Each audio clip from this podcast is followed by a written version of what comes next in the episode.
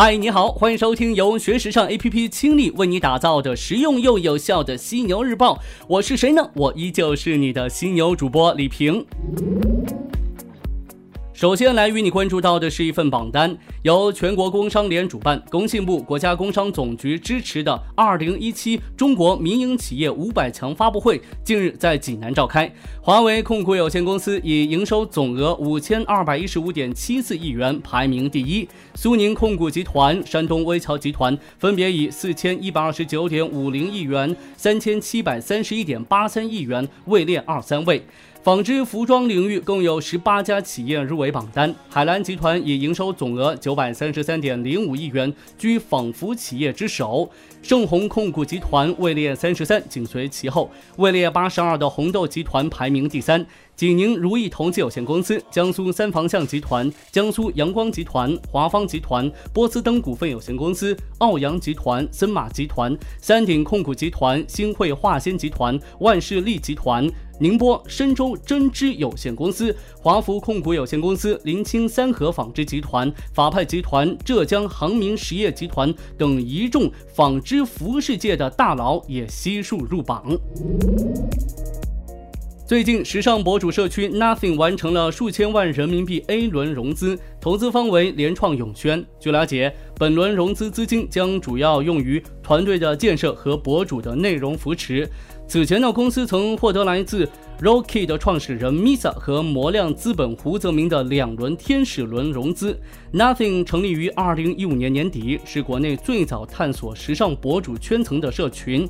那一直呢。来帮助这个博主实现粉丝增长、内容变现和全方位的盈利模式。Nothing 希望通过博主的分享，把好的生活品味和时尚单品带给用户。目前社区已经入驻了近万名不同风格的时尚博主，覆盖了一亿多社交网网络粉丝。根据团队预测，到明年社区入驻的博主的数量将突破十万。Nothing 总部呢位于杭州，团队核心成员来自阿里巴巴、腾讯、华为、蘑菇街等公司。目前 Nothing 已经实现盈利。呃，因为这条消息呢，我还特意下了这个 Nothing 的 APP 来看看。分享给我同事的时候呢，他跟我说，这个跟 Nice APP 简直不能更像啊。于是我默默的把 Nice 也下载过来了，我倒要看看他俩有啥区别。欲知详情，请听我下回分析。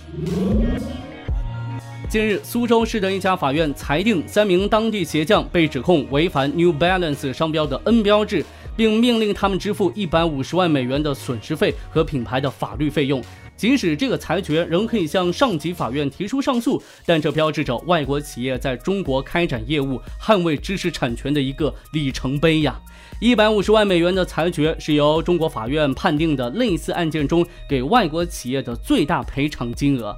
New Balance 的知识产权资深顾问 Daniel 在与《纽约时报》的电子邮件通信当中表示，这次胜利使他们对中国的知识产权保护战略更加信任。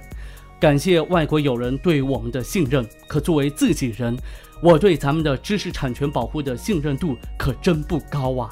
你呢？是不是跟我一样啊？盼望着，盼望着，东风来了，Chanel 2016年的财务数据也来了。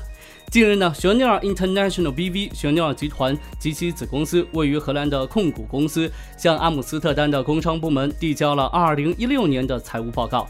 报告显示，2015年在欧洲境内，尤其是法国巴黎接连发生的恐怖袭击，导致了 Chanel 集团2016上半年的销售下滑，从而呢净利润大幅缩水。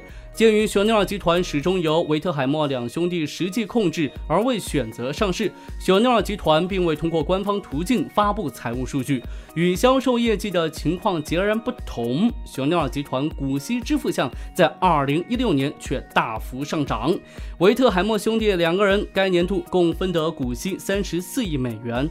而二零一五年这个数字是十六点四亿美元，同比增幅达到百分之一百零八。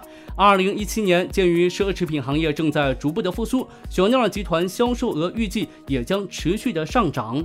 另一奢侈品巨头 LVMH 集团在二零一七年上半年已经创下销售的新纪录了。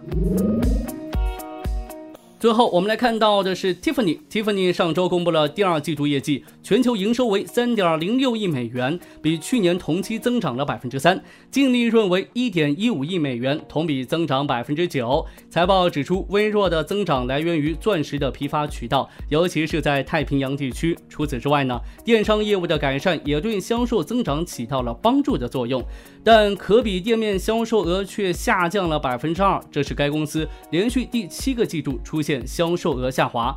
从地域上来看的话，公司在美国地区下降了百分之一，在亚太地区下降了百分之七，而在欧洲下降了百分之二。这一跌幅与华尔街的预期相符。该公司在今年上半年开了三家店，但同时呢关闭了四家。对于今年剩下的时间，Tiffany 预计全球净销售额和收益将以低个位数增长。公司还计划将店面扩大百分之二。